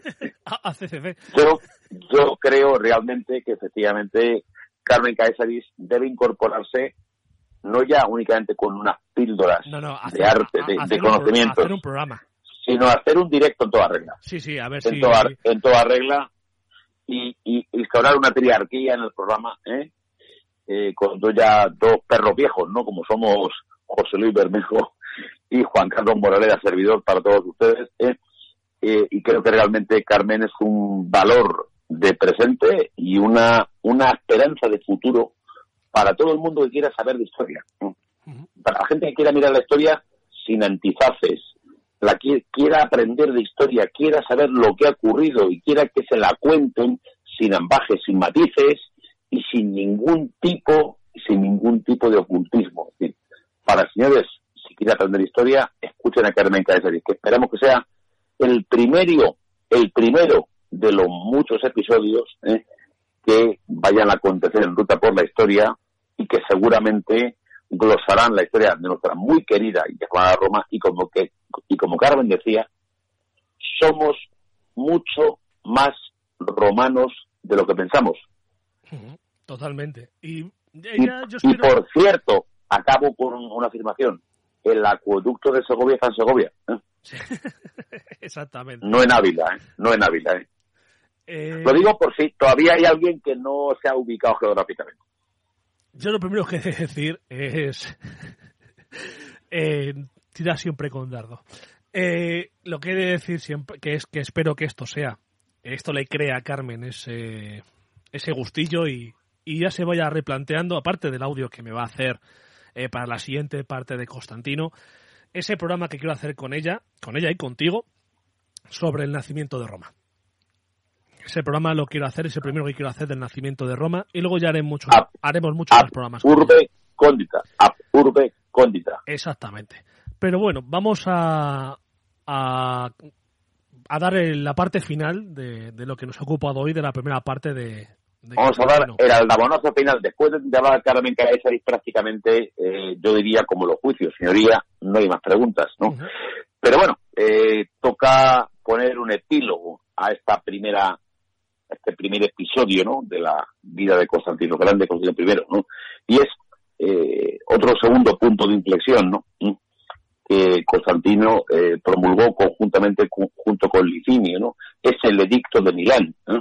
El edicto de Milán fue una norma escrita en virtud de la que se decretaba la libertad de cultos en el Imperio Romano. Y ojo, es importantísimo eh, resaltar lo que estamos diciendo porque Roma, que, era, que vivía de una unicidad de culto, que era el culto a los dioses paganos, ¿no? el paganismo, eh, con una libertad, digamos, de culto dentro de esa especie de, digamos, de, bueno, de, religión muy policromática, ¿no? Que adornaba Roma. Recordemos, por ejemplo, que Constantino, cuando un discurso un poco, digamos, ambiguo, equívoco, cuando Constantino eh, vence la victoria del, puente Milvio, él, luego eh, erige un monumento que es el arco de Constantino, en el 315 después de Cristo, en el cual dice que ha vencido gracias a la divinidad, pero no dice a cuál. Por eso hablamos de Constantino cristianismo. Podemos decir que Constantino hizo unos eh, guiños, unos indicios proclives. Pero se puede proclamar que Constantino fue el, primer emperador cristiano. Yo podría defender lo mismo y lo contrario, ¿no? Exactamente. Lo que sí es, y lo contrario. es quizás eh, uno de los más inteligentes, porque a pesar de esa tolerancia religiosa, que ya venía eh, anteriormente, ya había habido un edicto de tolerancia religiosa en Nicomedia, emitido por el emperador Galerio, creo que recordar que fue, en el 311, sí. Exactamente. Lo que hizo muy bien Constantino fue saber que jugar las bazas de este cristianismo, lógicamente, si Diocleciano los había perseguido, él sabía que el problema seguía existiendo. ¿Entendés el problema? Era una gran cantidad de la población romana y cada vez eran más, más y más. Eh, ese movimiento, ese movimiento de con, con, este símbolo vencerás, que hablaba Carmen hace un momento, también le servía para hacer que esa gran masa de población, y población que por cierto también vivía dentro de Roma, ciudad que estaba defendiendo eh, su enemigo, se sintiesen apoyados por este, por este emperador, por este, eh, por este postulante al trono, y fueran en su apoyo, tuviese una gran cantidad de, de aumentase su ejército y la gente que estuviera a favor de él. Hay que decir que fue quizás más, más inteligente en esa jugada que Diocleciano. Supo aprovechar de esta situación. José Luis, perdona que te corte, eh, si pensamos que el, uno de los eh, principales símbolos de Roma es el acrónimo SPQR, Senatus Populusque Romanum, no olvidemos que el Senado representa la aristocracia en el más eh, amplio sentido, no, no rancio, sino el de los padres fundadores de Roma, los llamados patres conscripti, como yo siempre digo, los patanegra romanos, ¿no? Exactamente. Y el populo romano, lo, la plebe. La plebe, la plebe era, era diez veces más que los patricios. Con lo cual, Constantino fue, entre todo, un hábil estratega político, porque supo conectar el poder militar con la convicción del pueblo, que era muy proclive a asumir un credo que era muy naciente y un credo que estaba imponiendo de una forma paulatina pero muy poderosa en Roma. Y que había pasado de una población de 50.000 eh, creyentes a una población de 6,5 millones de creyentes, con lo cual hablamos de un porcentaje entre el 10 y el 2%, que es un porcentaje harto significativo en, una, en un imperio que cultivaba el paganismo a los dioses, eh, en sus diferentes visiones y versiones, ¿no? Es más, Constantino, Constantino eh, practicaba en, al tiempo eh, al tiempo coetáneo de la batalla del Puente Milvio, practicaba un culto pagano que era el culto al sol, el sol invictus, invictus. De hecho, es una religión monoteísta y practicaba el culto al sol. Y es a raíz de esa revelación que, que hace que tan brillantemente ha narrado Carmen, que convierte el lábaro imperial, el imperial, por el crismón, ese, ese, ese Christos, ¿no? Esa ro, ¿no? Ese Christos romano, ese Cristo, es el que a Constantino le da una fuerza adicional, un plus, como si fuera la poción mágica de Asteris, ¿no? ¿Eh? Valga la redundancia, para conseguir una convicción, una fe a ciencia en la victoria absoluta, inspirado por una, bueno, una fuerza incontrolable que no nace de un músculo, sino que nace sobre todo de una creencia, ¿no? Que una creencia, evidentemente, no conoce límites. ¿eh? En consecuencia, eh, podemos decir que eh, Constantino puso un pie en la tierra para aceptar aquello que era un menos irreversible, que es que Roma se estaba cristianizando, de forma que hemos dicho que, que el mundo se romanizó, el mundo entró en un periodo de cristianización que va a culminar con la llegada del medievo, eh, etapa que reservamos a nuestro querido Andrés, Andrés de Castilla. Pero efectivamente, ese medievo se caracteriza por la cristianización, cuyo, digamos, primeros precedentes nacen en esta etapa del Bajo Imperio Romano, que arrancan con Constantino, y Constantino con la aceptación de una realidad, ¿eh?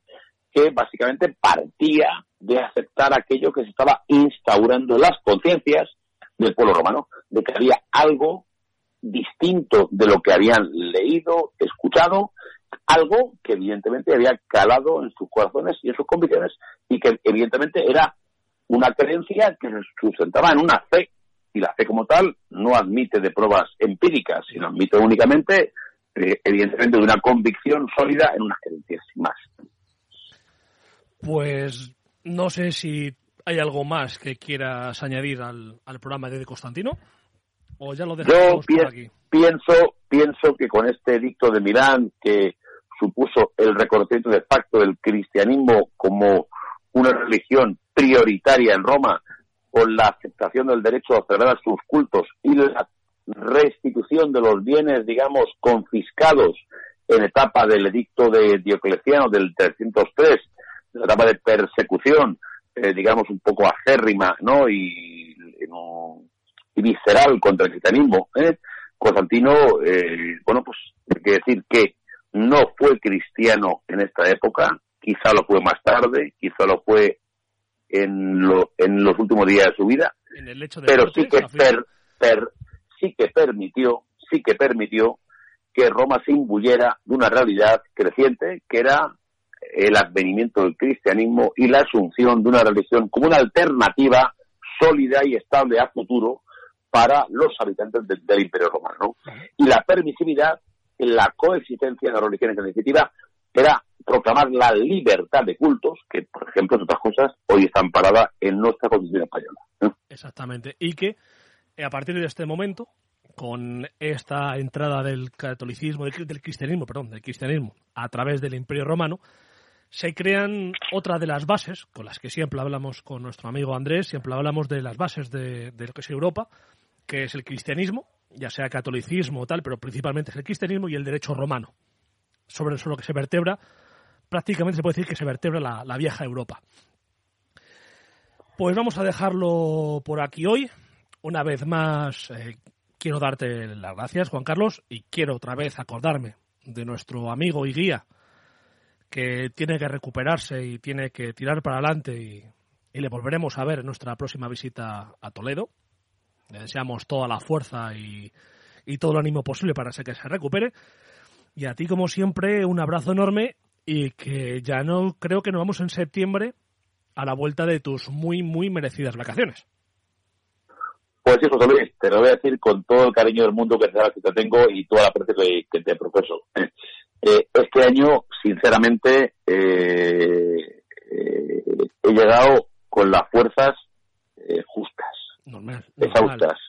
He intentado dar todo lo que he podido de mí y todo lo que he podido con mi equipo para que todos los las personas que han requerido nuestros servicios sean vistos satisfechos ante una situación muy compleja, muy complicada, tanto empresarios como trabajadores, como autónomos, ¿eh? como matrimonios, como familias, ¿eh? que, a los cuales te lo puedo asegurar con plena, con plena serenidad de ánimo. He trabajado de lunes a domingo sin descanso, sin de nuevo. ¿eh? Y puedo decir que me voy de vacaciones en agosto, muy satisfecho del deber cumplido, ¿eh? con la vida muy tranquila, muy tranquila y sobre todo eh, sabedor de que mm, nos espera un otoño difícil, complejo, complejo. Y solamente decir tres cosas, dos cosas. Primero, es muy importante que sepamos que aunque el virus científicamente se esté debilitando, como, como, como apuntan todos los estudios, ¿eh? y el con que estos rebrotes producto de, uno, de la desinformación, dos, de la falta de conciencia cívica, tres, de la ausencia de controles gubernamentales sobre personas que acceden a España hacer un trabajo legítimo, ¿eh? legítimo, que es necesario para nuestra economía, es muy importante que nos concienciemos de que hay ciertas costumbres que el español tiene muy imbuidas, que son el abrazo, el beso. Eh, somos, muy somos muy mediterráneos, Juan Carlos. Que hay que intentar, que hay que intentar evitar. Y siempre acompañado de una mascarilla y de un gel hidroalcohólico. Ya yo tengo familiares que hace cuatro meses que no veo.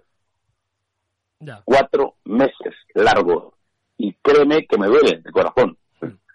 Pero creo que lo hago por su preservación, por la mía propia y sobre todo por un instinto de responsabilidad. A mí no me tienen que decir que yo me pongo una mascarilla porque lo mando un real decreto. Yo, me pongo una mascarilla. yo dos dedos de frente para hacerlo. Porque creo que no ahora en julio, sino en marzo, abril, sino en mayo, había que ponerse una mascarilla. O sea, no solamente el BOE debe dictar nuestra conducta, debe dictarla nuestro sentido común. ¿no?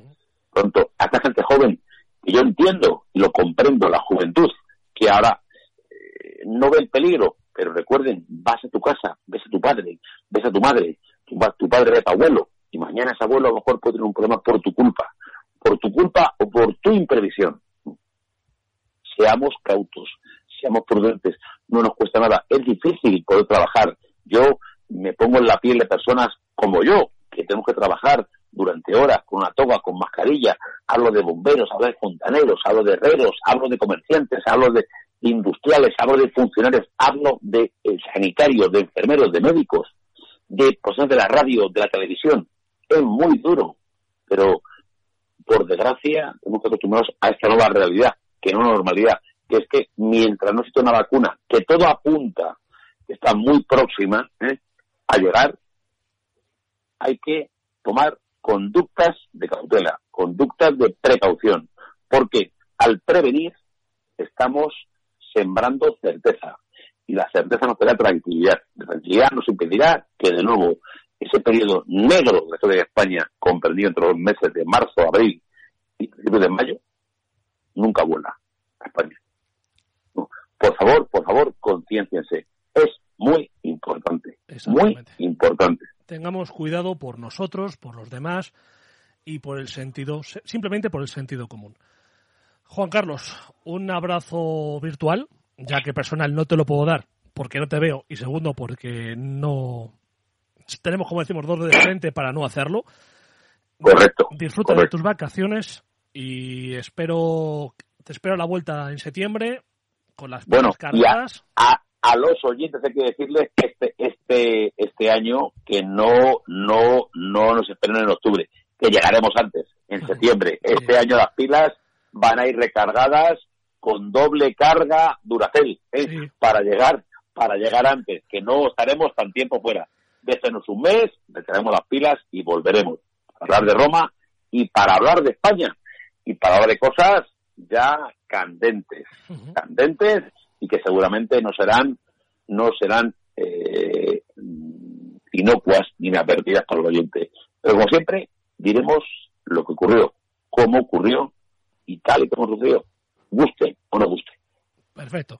Pues Juan Carlos, una vez más, muchísimas gracias y como te digo, disfruta y nos vemos en septiembre, ¿vale? A ti, José Luis, y a todos los oyentes, a Lola, un beso muy fuerte, a Tony, que le esperamos ya muy pronto, ¿eh? a todo el equipo de Ruta Posterior, a Pepe, a Andrés, a Teresa, a Carmen, a todos un fuerte abrazo, un beso muy grande y a los oyentes que, que gocen y disfruten de unas magníficas vacaciones, que se lo pasen, que disfruten con responsabilidad, con cautela y que tengan un buen verano y a la vuelta nos veremos. Pues, como te digo, un abrazo enorme, Juan Carlos. A todos, Luis, como siempre, suya afectísimo. Bien, deciros que nos vamos a ir. Eh, la semana que viene quizás hagamos el último programa de la temporada. Y, nada, que los que estéis de vacaciones, eh, disfrutadlas. A los que vais a cogerlas en agosto, como siempre, también os digo, aparte de disfrutarla, que tengáis cuidado en la carretera. De verdad no merece la pena un accidente, una distracción por las prisas. Da igual llegar, hay 5 que hay 10. Y si no vais de vacaciones y os quedáis seguir trabajando, pensar que que a veces tal y como están las cosas, tener trabajo ya es una suerte. Y bueno, como siempre, seguidnos en las redes sociales y hasta la semana que viene.